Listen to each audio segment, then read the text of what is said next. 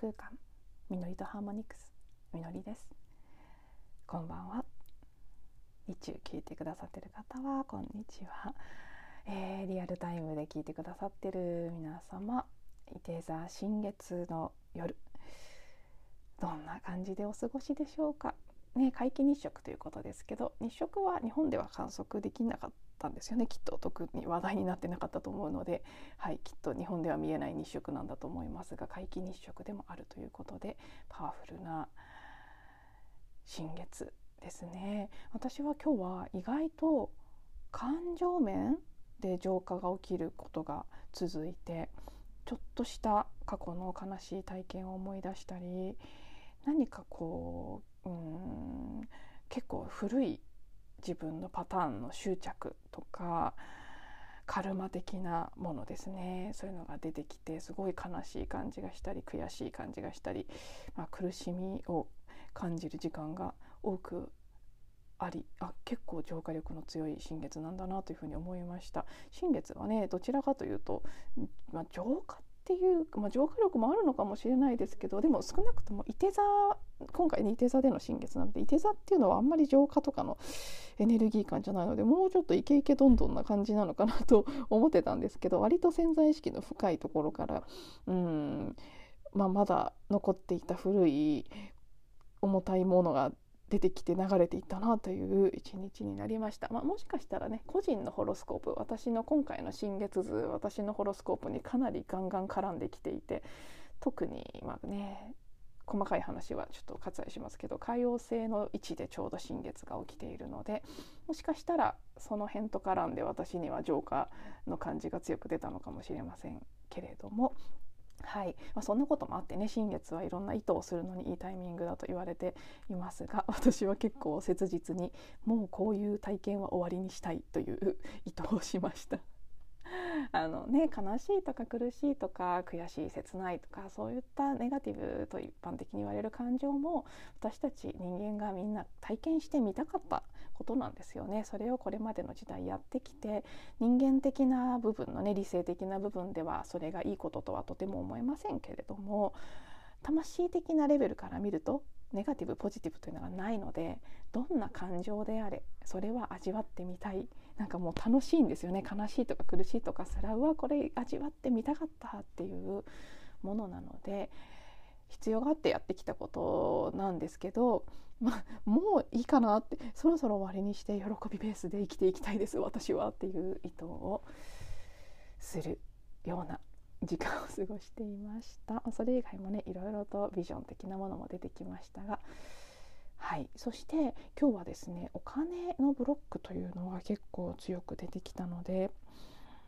こちらの音声では主にそのテーマをお話ししていきたいと思います。ブロックというかねお金に対する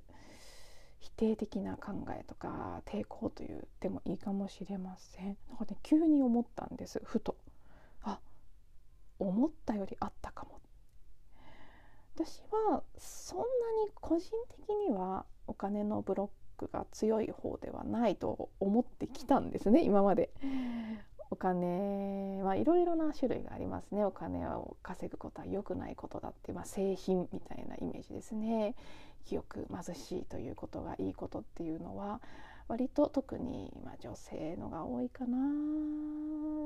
特にスピリチュアルなことに興味を持つ女性には多いパターンですね。何かこう巫女さんとかそういったね過去性的な体験が記憶にある方が多いからなのかどこかお金を稼いだり物質的な満足を得るということは良くないと、まあ、知らず知らず思い込んでるケースというのはとても多いパターンではあるんです。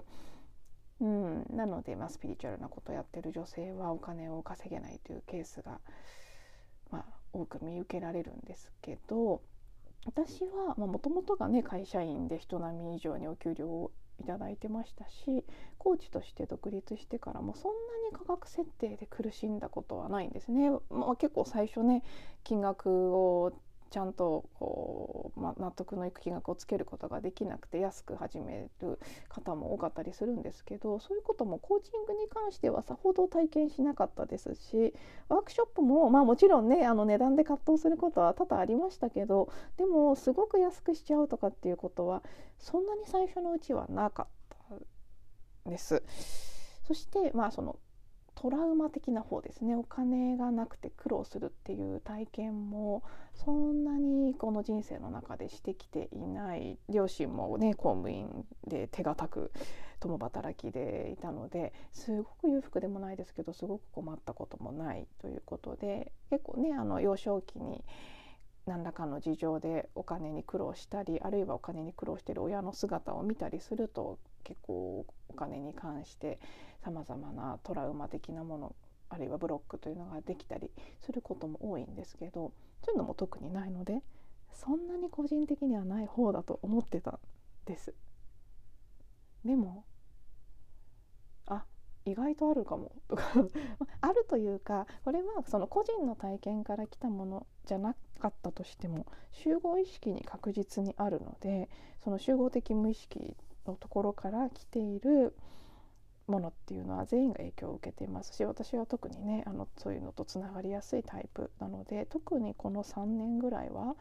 その部分を強く体験する流れにあったのかなと思うんですね。でよく考えてみるとですねあんまりお金になることやってないんです。コーチングは今でも、まあ、それなりの、ね、ある程度の金額設定でやらせていただいてるんですけどでそこにはねあんまり抵抗がないんですよね。不思議ですよね。このねなんどこに違いがあるのかっていうのはまだ問いのレベルで答えが私の中では見つかってないんですけどコーチングは大丈夫なんです。でも、まあ、自宅で少しやっていたあの音を使ったヒーリングとかなってくるとなんかね金額下げちゃうんですよね。でコーチングとのこう金額の整合性が自分の中で取れなくなって少し先細ってしまったんですけどワークショップも前は取れたんでちゃんと価格金額設定できたんですけど今はねなんかこうや何かやろうとするとつい安くしすぎてしまったりあるいは無料でやってしまったりっていうことは結構続いていてでこのポッドキャストなんかも当然ねあの一銭も収入は得られないというところで頑張ってやっていますし、まあ、リンバもそうですね一生懸命やってるけど全くお金にはならないですね。なのでこの3年は特に全くお金にならないことばっかりやり続けてどこかこうお金を稼ぐということから遠ざかってしまった感がある。で収入を得られる活動をしようと思うとブレーキがかかるっていうことが結構出てきていてあこれはなんかやっぱり自覚していない潜在的なお金を稼ぐということに対する抵抗やお金というものに対するジャッジ嫌っているところが出てきているなと。そしてねこれ昨日のエピソードともつながるんですけど昨日も自分の中で抑圧しているパワーが外側にね、パートナーの暴力といった形で出てくるケースをご紹介させていただいたんですけど同じだなと。私がお金を稼いだり物質的な豊かさを求めるということに対して潜在的に良くないと思ってる部分があるから世の中を見渡した時にお金儲けに走っているように見える人たちや個人ではないとしても社会全体が経済経済と言って常にねお金を稼ぐということを最優先に走り続けているように見える。それがもう立ち行かなくなってきているのに縮小するということは全く考えずに常にお金を稼ごうもっと稼ごうとし続けているように見える。それに対して嫌悪感を感じたりなんでそうなってるのかなって疑問を抱くことが多くあるんですけどあ私かと。私が嫌ってるからこの現実が作り出され続けているのかもしれないと。ふと今朝。以前このポッドキャストでお話しさせていただいた自分自身でもすごく面白かったセンセーショナルな分かりやすい出来事としてあの実家のお風呂にカビの生えた足洗いマットが壁にねくっついてあの壁にくっつけられるタイプのものだったんですけど置いてあってでそれがすごく嫌でそのカビを見るのが嫌でなんでこんなの置いてあるんだろうってずっと内心怒ってたんですね。でもそれを母親に言ったら、まあ、父親のものだったんですけど「あーなんかカビを汚いと思ってないんじゃないの?」ってふっと言われてそれを聞いた時に「あそうか」私はカビは良くないものって思い込んであんなにカビの生えてるマットを置いてあるのは許せない。やだやだやだってなってたけど。なるほど。カビっていうのもまあ、一つのねアイデンティティですね。一つの存在で。何に対してもいい悪いっていうのは本来はないんですよ。私たちがカビは汚いとか悪いとかって言って思い込んでいるだけで。カビだってね必要な存在だからあるわけですよねこの世界に。あそうかと。もう本当にこれはね今までも知ってたことですけど世の中の世界の仕組みとして面白くて自分が自分の中で統合できていないもの。何かに対していい悪いというジャッジを持ってしまっていてどちらでもないどちらでもあるしどちらでもあるというニュートラルなところに至れていないことは何らかそうやって外側から見せられてほらほらほらほらこれまだ嫌だって思ってるでしょとかっていう風にチャレンジされるんですよね。でそれを一つずつ気がついてああそうかまだこれに対してジャッジがあったんだなってちゃんと見てあげてあ本当は、まあ、嫌だって反応してるけど私は。本当はどっちでもないよねっていうことに気がつけた時外側から見せられるそのチャレンジは消えてなくなるんですよね。見せられる必要がなくなる。なので例えばそのパワハラしてくる上司とかもそうですね。自分の中で何かが統合できてない。昨日のその DV の旦那さんとかもそうですけど何かを受け入れられてないとそうやって外側から見せてくる。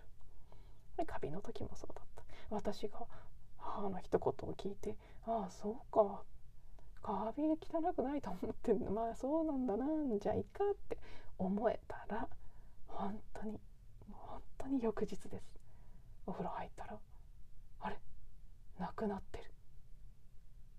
てほんとびっくりしました。でも何も言ってないんですよ。私も。あもう何にも言ってないんです。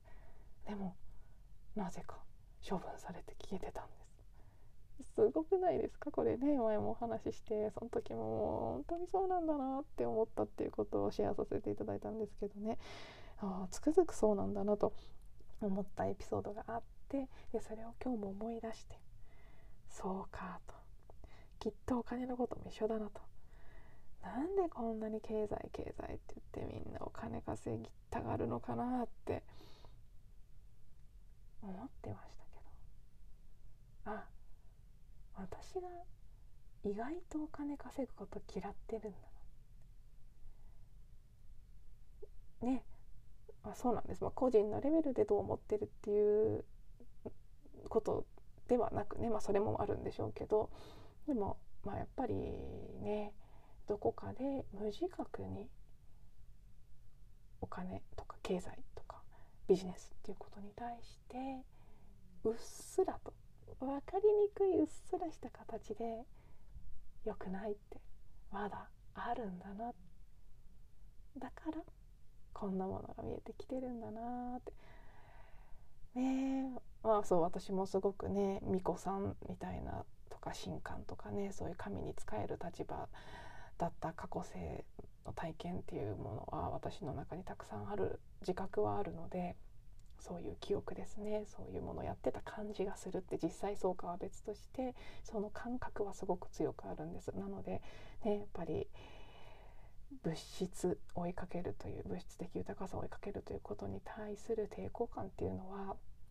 うん、あまだまだ思った以上にあるんだな。そこをちょっとちゃんと見てあげた方がいいなっていうことを